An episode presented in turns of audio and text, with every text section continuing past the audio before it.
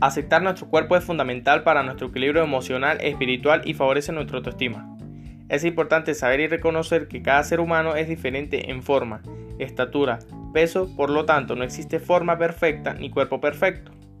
Amar nuestro cuerpo significa aceptar quienes somos, aceptar nuestras posibilidades de cambio, aceptar nuestras estructuras, principalmente consciente de lo que podemos y lo que no podemos modificar a través del ejercicio, una vida saludable y algunas dietas.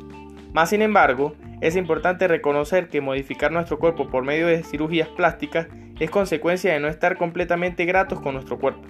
Recordemos que la aceptación de nuestro cuerpo no requiere la validación, reconocimiento ni aceptación de los demás, sino de nosotros mismos, y esto se presume al verdadero significado del amor propio.